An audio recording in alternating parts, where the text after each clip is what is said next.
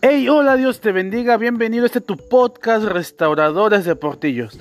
Quédate y sé que vas a escuchar palabra de Dios, palabra que va a edificar tu vida y que va a traer aliento a tu corazón.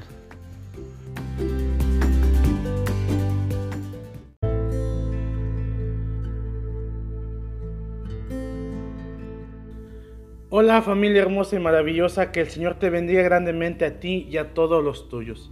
Sabes, nos da un gusto enorme poder llegar una vez más a ti a través de este medio que son las redes sociales.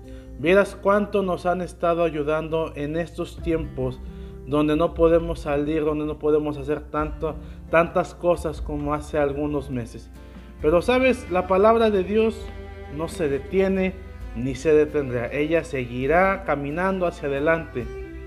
Y es un gusto poder llegar hasta ti por este medio, trayendo palabra de Dios, palabra que trae vida, palabra que edifica, palabra que trae esperanza al corazón afligido. Querida familia, hoy en este tiempo quiero hablar contigo eh, de un tema especial y le he puesto por nombre cuando la sequía llega a nuestras vidas. Ciertamente todos hemos pasado, estamos pasando o vamos a pasar por un tiempo de sequía. Eso es inevitable. Es más, históricamente, uno de los problemas más grandes que ha tenido que enfrentar la humanidad han sido las sequías. Sí, así como lo oyes. Las sequías es, es uno de los problemas más grandes que la humanidad ha tenido que enfrentar. ¿Por qué?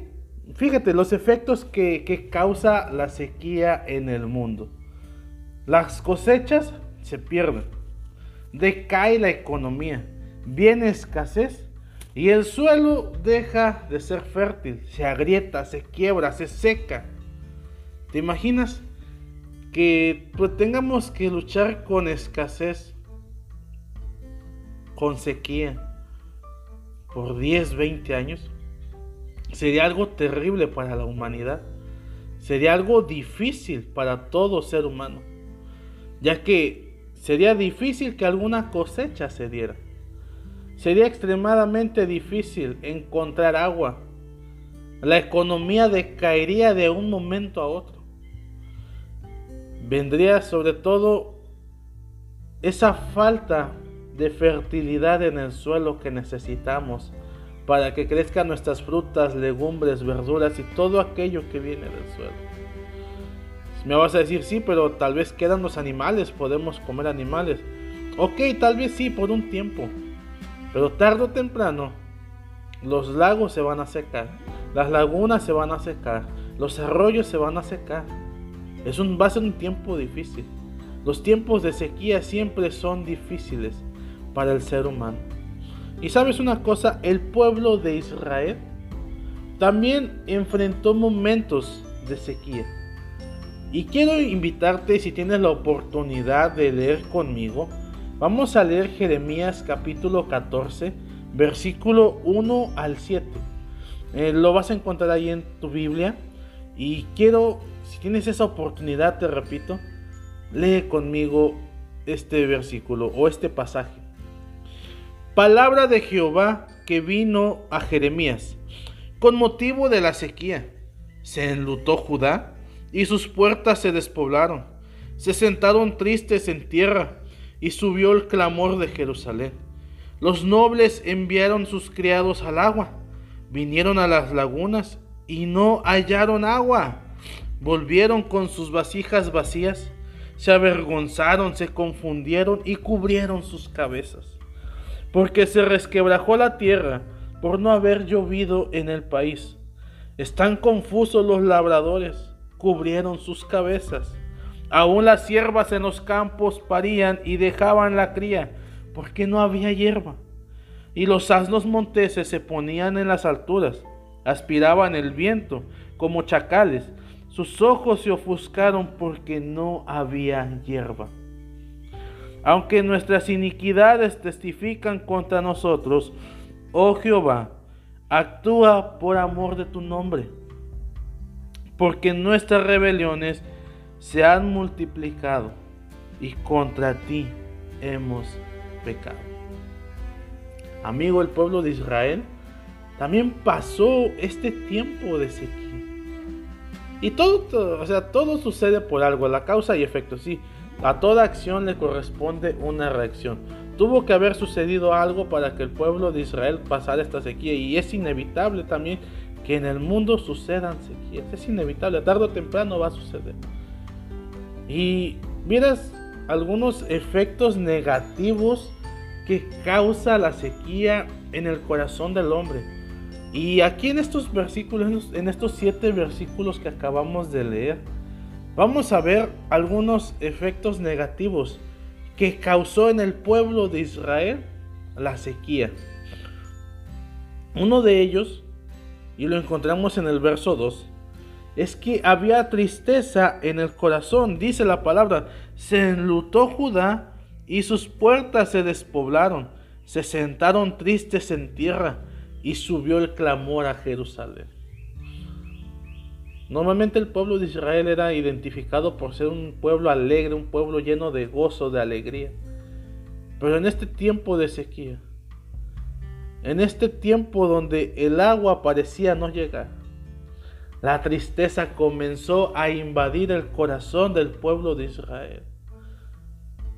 Pusieron luto y aún se sentaron tristes sobre la tierra. Sí, la sequía puede traer tristeza al corazón del ser humano. Otro efecto que causó, o más bien dicho, otra cosa que podemos ver en medio de esta sequía, es que tanto a pobres y a ricos les llegó la sequía por igual. No por ser ricos ni por ser pobres pudieron salir libres de ellos, no. Tanto ricos y pobres pasaron la misma situación, el mismo problema, y lo vemos en el versículo 3. Los nobles enviaron a sus criados al agua, y vinieron a las lagunas y no hallaron agua, volvieron con sus vasijas vacías, se avergonzaron, se confundieron y cubrieron sus cabezas.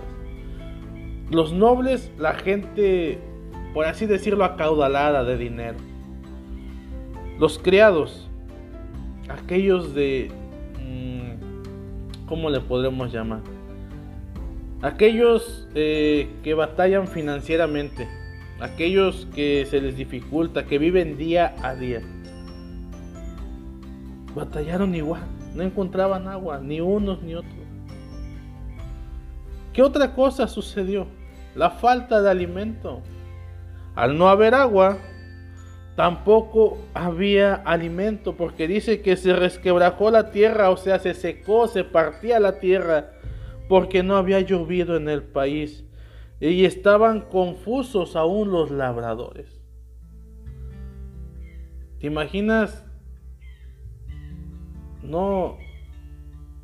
¿Te imaginas cuánto tiempo habría pasado sin llover, sin caer agua, para que la tierra se partiera por la misma sequedad. ¿Te imaginas qué es lo que habían pensado estos labradores, estas personas que cultivaban sus tierras y vivían de ellas, se alimentaban de ellas, cuando veían que ya no había alimento? La tierra se hizo infértil, dejó de dar fruto y por más que sembraban semillas y sembraban lo que sembraban, no daba porque la tierra estaba suficientemente seca que aún se partía. Aún animales que estaban acostumbrados a ese clima, a ese tiempo, porque sí, donde, donde estaba el pueblo de Israel tampoco era un clima tan húmedo, tampoco era un clima tan frondoso en líquido, era un clima de es un clima desierto. Y había animales que estaban acostumbrados a vivir en ese clima mas sin embargo se encontraban desesperados al no haber pasto, al no haber alimento, al no haber agua. Vemos que aún dice la palabra que las siervas cuando parían dejaban a sus crías porque no había alimento. Y no solamente eso sucedía. Llegó un caso demasiado extremo y lo encontramos en el libro de lamentaciones. donde dice que a causa de la sequía, las madres cocinaban a sus propios hijos para alimentar a la familia. ¿Te imaginas al grado de desesperación que llegó el ser humano, el pueblo de Israel, por causa de la sequía? Que aún así las madres tuvieron que cocinar a sus propios hijos para alimentar al resto de la familia.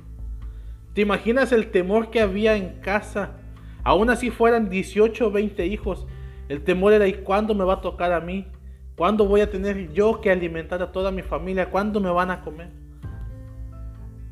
Eran cosas extremas que pasaban con el pueblo de Israel. Cosas que dijeras, no es cierto, no es posible. Pero déjame te digo una cosa, la palabra de Dios no miente y nunca va a mentir. Todo lo que en ella está, en ella está escrita es verdad. Si algo está escrito en la palabra de Dios es porque sucedió y sucederá. Querido amigo, pero traslademos todo esto, todo este tiempo de sequía a nuestras vidas, a nuestro tiempo que hoy estamos viviendo. Y quiero preguntarte, tú, ¿has pasado un tiempo de sequía? Y te aseguro que una de tus respuestas, la más probable, es que va a ser sí. Todos, absolutamente todos, hemos pasado, estamos pasando o vamos a pasar por un tiempo de sequía. Eso es absolutamente cierto. Tardo o temprano nos va, nos va a tocar pasar por un tiempo de sequía, si es que no lo hemos pasado. Y si no es que lo estamos pasando en este momento. Ahora,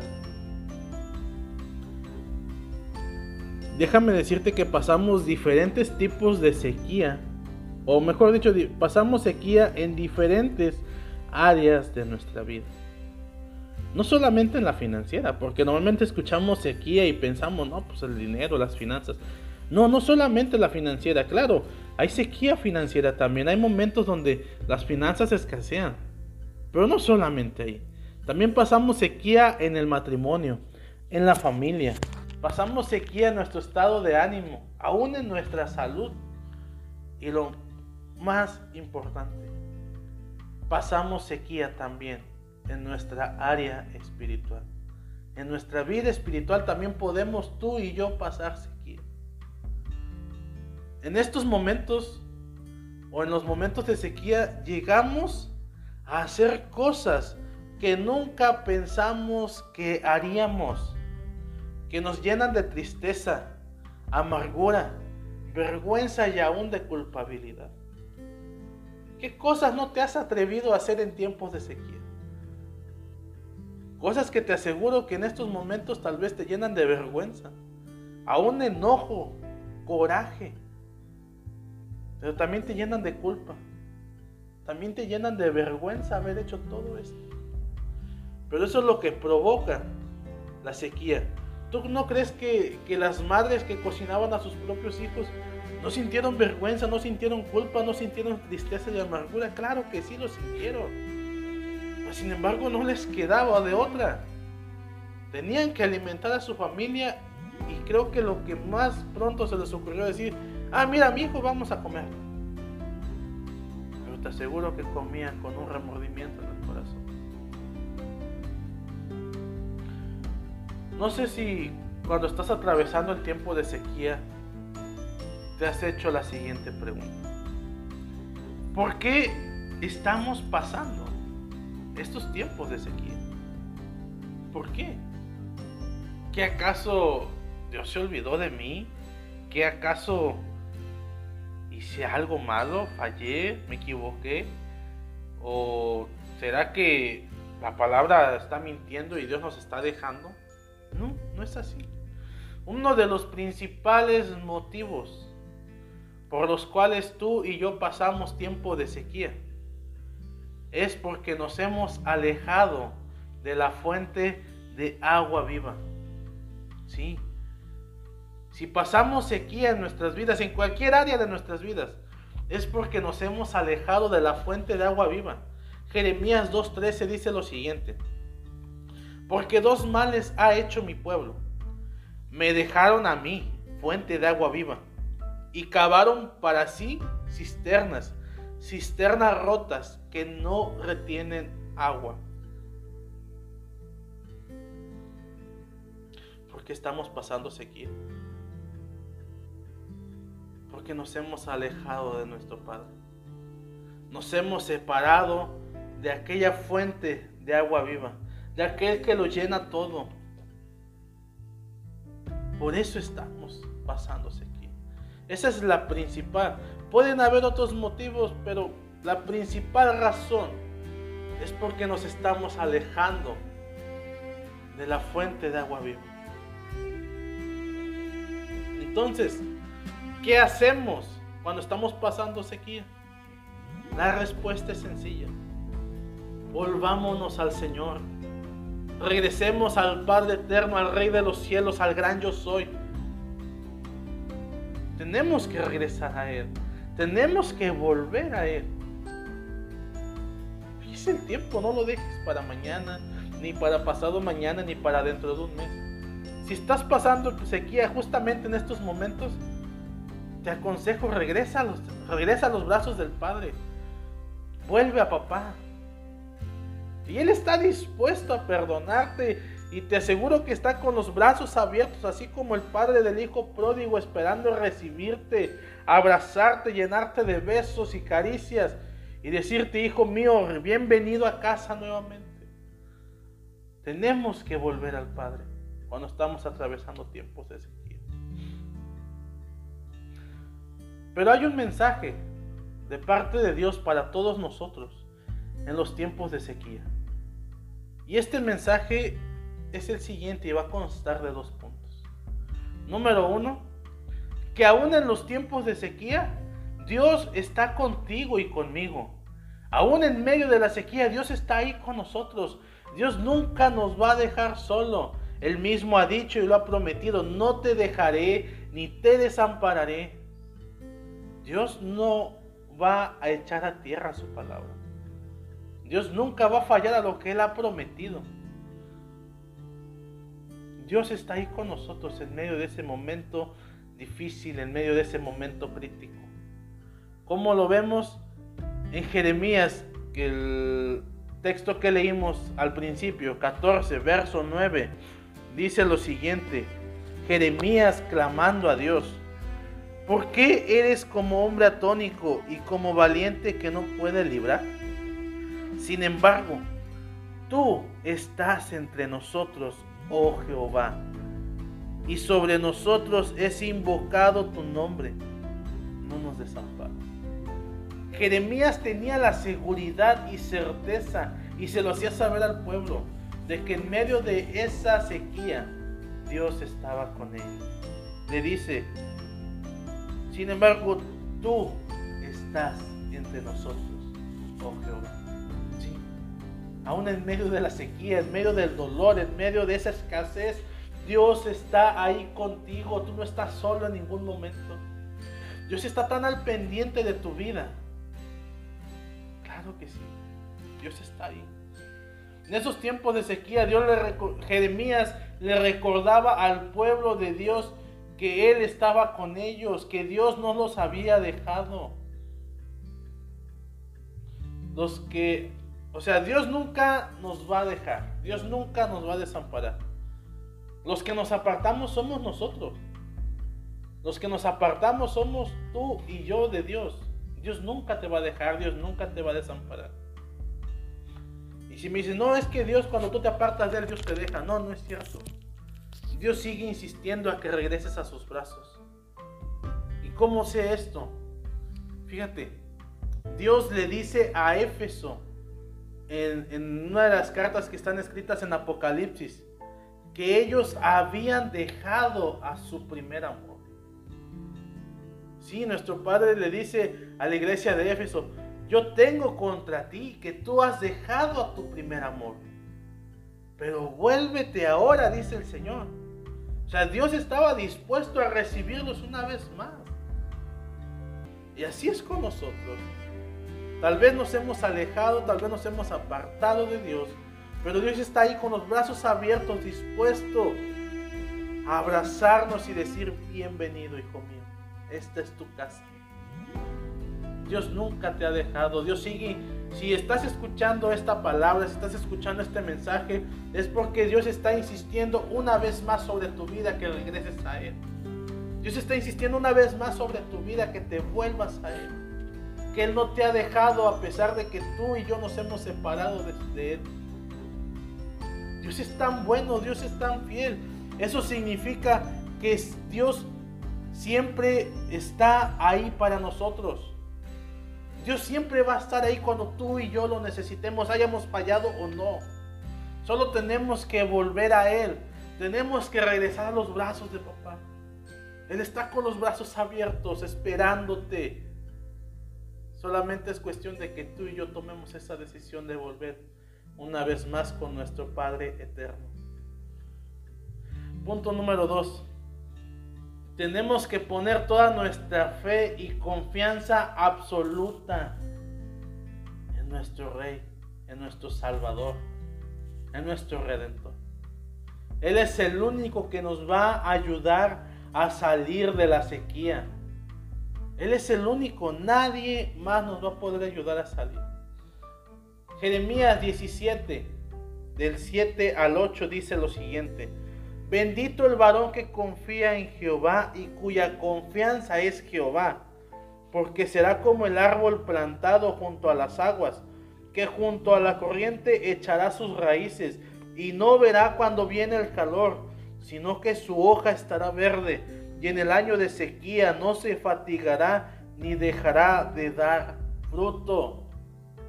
No saldremos de los tiempos de sequía confiando en los hombres ya que este tiempo puede ser demasiado largo. Y acabamos de leer, acabamos de leer en Jeremías 7, bendito el varón que confía en Jehová y cuya confianza es Jehová. Ciertamente el hombre, el ser humano puede fallar. Como seres humanos, como hombres podemos prometer tantas cosas. Pero así como prometemos, también podemos fallar. Mas sin embargo, aquel que es fiel, aquel que es justo, él nunca va a fallar a ninguna de sus promesas. Tenemos que depositar toda nuestra confianza y nuestra fe en Él. Él es el único que tiene el poder para ayudar, nadie más. El año de sequía Dios lo permite para trabajar en nuestras vidas. Tenemos que confiar en sus promesas, en que Él nos ayuda, en que Él tiene poder para sacarnos de esa sequía y que Él tiene misericordia de nosotros.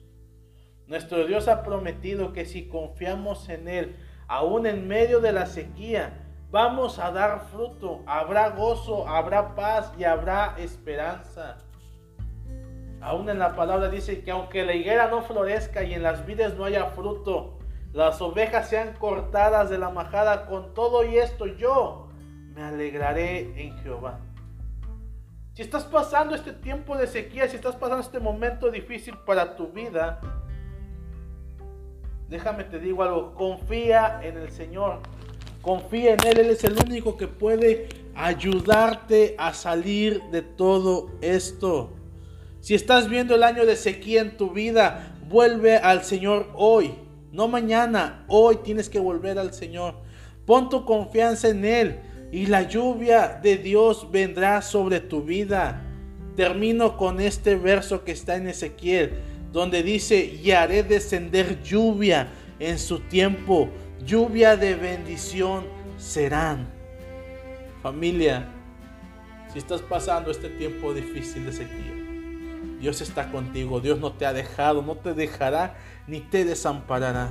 Hoy es el tiempo de que volvamos al Rey eterno, al gran yo soy quiero invitarte, cierra tus ojos si tienes esas posibilidades en este tiempo y ora conmigo y dale gracias a Dios, porque Él hasta ahorita sigue siendo fiel con nosotros y sigue siendo bueno.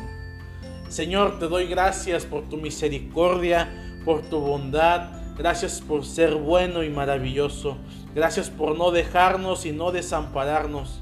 Gracias Señor porque también sabemos que en medio del tiempo de sequía Tú trabajas en nosotros para cambiar nuestra vida, nuestra manera de vivir, nuestra manera de pensar.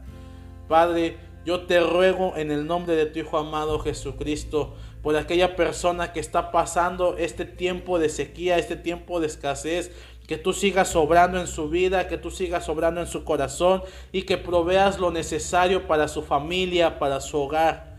Señor, yo sé que tú no lo has dejado ni lo dejarás, pero te ruego que sigas tocando su corazón, que sigas hablando a ella y sigas insistiendo en que regrese a tus brazos.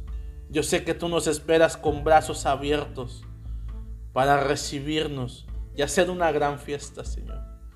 Gracias por tus misericordias y tus bondades, Padre. En el nombre de Jesús. Amén. Amén. Familia hermosa, que el Señor te bendiga grandemente a ti y a todos los tuyos. Una vez, más, una vez más te lo repito. Y sobre todo, confía en Dios.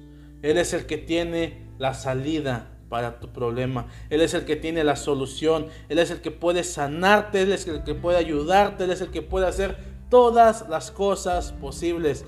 Que Dios te bendiga, amada familia, y nos vemos aquí próximamente.